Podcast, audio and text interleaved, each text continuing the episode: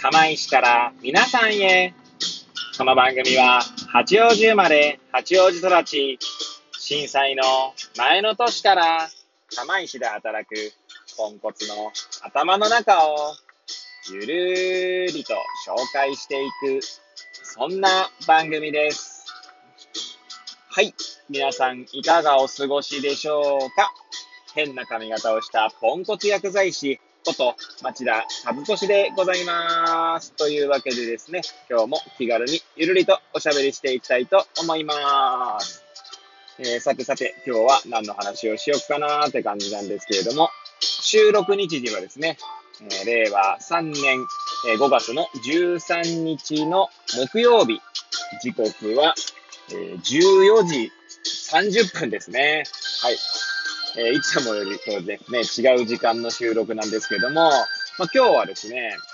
えー、まあ、今日はっていうか、まあ、いつものようにですね、まず、まあ、エアポーツをつけながらですね、まあ、運転中の車の中でお届けしているんですけれども、まあ、今日はですね、まあ、3時出勤なんですね。というのもですね、えー、まあ、土曜日、えー、うちの薬局の場合はですね、土曜日に8時から13時ですね、まで勤務ですので、まあ、その分をですね、まあ、午前中休みみたいな形で消化しようとすると、まあ、3時出勤みたいな形になるわけですね。で、まあ、これをですね、一応、まあ、他の薬剤師のメンバーも、まあ、同じように、その、土曜日出勤した分を、まあ、消化するんですけれども、まあ、まあ、6時間勤務してるのかな、土曜日。えー、8時から13時なのでね。6時間勤務計算なのかな人、はい、まあ、えー、それさておきなんですけども、はい。えー、あ、5時間か。5時間？んまあ、いや、それはさておきなんですけど、5時間ですね。はい。で、まあ、はい。えー、何が言いたいかというと、それをですね、こう、分けてね、まあ、分けたりしてもいいよっていうことにしています。つまり、えー、なんていうんですかね、3時間と、だけ別のとこで撮ってみたいな。3時間早く上がるとか、1時間早く上がるのを、例えばかける何回分にするとかっていう形でもいいみたいなね。まあそういう仕組みなので、はい。まあとにかく土曜日出勤分をですね、え消化してくださいというとこですね。はい。で、まあそれはさておきなんですけども、はい。まあなのでまあこの時間のね、出勤になっております。はい。まあそれが言いたかっただけですね。はい。で、まあ今日は何を話すか問題なんですけれども、はい。えー、また、いつものようにというかね、漫画ですね。はい。最近ですね、また、アームズを、まあ、読んで、読み始めてしまいまして、まあ、まだ読み途中なんですけども、はい。で、まあ、以前ね、スプリガン、まあ、見たんですけれどもね、まあ、スプリガンのこともこの番組で放送、放送というかね、配信させていただきましたけれども、まあ、最近はちょっとアームズの方にをまた最初から読んでいると。まあそういう状態であります。はい。なんでまあ漫画の話、もうひどいですね。まあ、アームズの話しようかと思ったんですけど、まあアームズから始めて、まあ漫画全般についてちょっとお話ししましょうかね。はい。という感じで、まあ最後までお聞きいただければ幸いでございます。はい。まあちなみにね、今ね、アームズなんですけれども、10巻まで読みましたかね。はい。で、も、多分半分にも行ってないはずなんですけども、はい、結構長いんですよ、アームズは。えー、と言ってもまあね、まだもう連載は終了しているので、まあそういった意味では、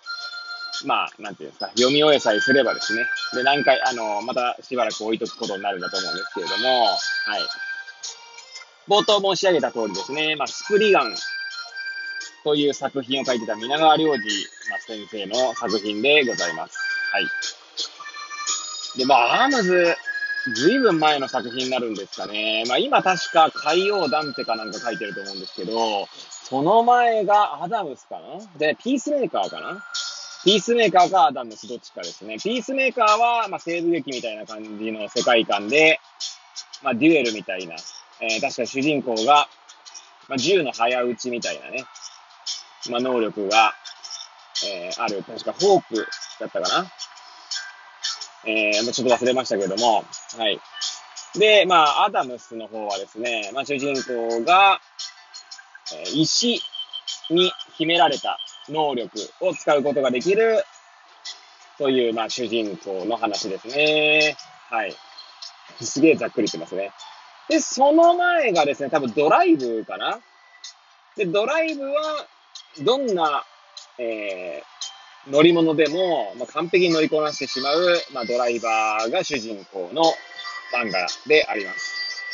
で、確かその前がアームズですかね。まあ私が知る限りなので、もしかしたら私が把握してない作品があるかもしれないんですけれども、まあ今連載中のダンテから遡るとダンテ、まあ、ピースメーカー、アダムス、えドライブ、アームズなんで5作品ぐらい前ですかね。はい。まあ、ちなみに確かその前がスプリガンだったと思うんですけれども、まあ、皆川良二さんのね、作品は、まあ、アクションとか、あとは冒険活劇的な、まあ、ロマンというものがですね、とか SF とか、そういった要素がふんだんに盛り込まれておりまして、結構ですね、まあ、読んでいると、まあ、少年に戻った、戻って、まあ、読むことができるような感じですかね。少年の心を思い返すことができるみたいな、まあ、漫画になっております。で、まあね、以前も申し上げましたかも、申し上げた通りですね、私漫画はですね、全部電子書籍なんですけれども、昔はブックライブ。で、今は Kindle ですね。で、Kindle で買うのもね、だいぶ抑えていますね。というのもですね、私最近ちょっと、まあお金の方をですね、こう、節約しているんですけれども、まあ、節約がてらですね、まあそういった、なんだろうな、連載中のやつで単行本買うやつもですね、ちょっと絞ったりしてますね。そういうのも買ってですね、読まなかったりとか、とりあえずなんかこう連載して、連載中で、まあ、途中まで読んだから次買って、買うんだけど、まあ、買っても読まなかったりすることがあるんですよ。まあ、結局読む時間をそこに避けなかったり、他の、他にやることあってみたいな。なんで優先順位下がっててですね。なんで、まあ、結構そういうのがありますね。まあ、例えば、今、途中まで買って追っかけてない作品で言うと、まあ、ゴールデンカムイとかもですね、途中で止まってますね。はい。あれもとても面白い漫画なんですけれども、はい。まあ、あとはですね、サッカー漫画だとブルーとかも止まってるし、えー、あと何が止まってますかね。ジャイアントキリングもちょっと止まってますかね。はい。まあ、ちなみにサッカー漫画で追いかけてるやつは青足、あとはフットボールネーション。まあ、そこら辺はしっかり追っかけておりますけれども、まあ、全部買うとですね、もう、例えば月に、タイミングが悪いと月に何冊も10、まあ、10冊は言い過ぎかもしれないですけど、まあ、それに近いぐらいですね、えー、買うことになるので、ちょっと今ですね、漫画とか本の買うのを抑えているっていうのもあって、まあ、そんな感じでですね、追いかけていない作品がたくさんありますね。なんで、逆に言うと、昔買った漫画をまあ、たまには読んでみようかなって読むことが多いですね。まあ、それの一環がアームズなんですけれどもね。まあ、それで言えばですね、最近あの、ジャンプですね。週刊少年ジャンプ。はい。ジャンプもですね、えー、ずっと、実は連載、連載じゃすみません、ジャンプ自体を毎週買っていたんですけれども、なんか読む漫画が少なくなってきてしまって、で、それでも買っていたのはですね、私が買って読んだら、うちの薬局のですね、事務スタッフに、まあ、渡して、渡してあげて、まあ、うちの事務スタッフの方がですね、僕のヒーローアカデミアとか、あと何読んでましたかね、呪術廻戦とかですかね。はい。まあ、そういった漫画を読んでいるので、そういったこともあって買ってたみたいなところもありますね。なんですけど、ちょっとまあ、まあ、ジャンプもですね、まあ、週1回買ってですね、月1000円ぐらいですけども、いや、もう今なんかね、月1000円ぐらいでもですね、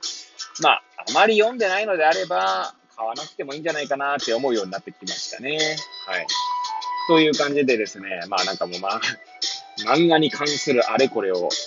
まあ、アームズに始まり、皆川良二さんの作品に始ま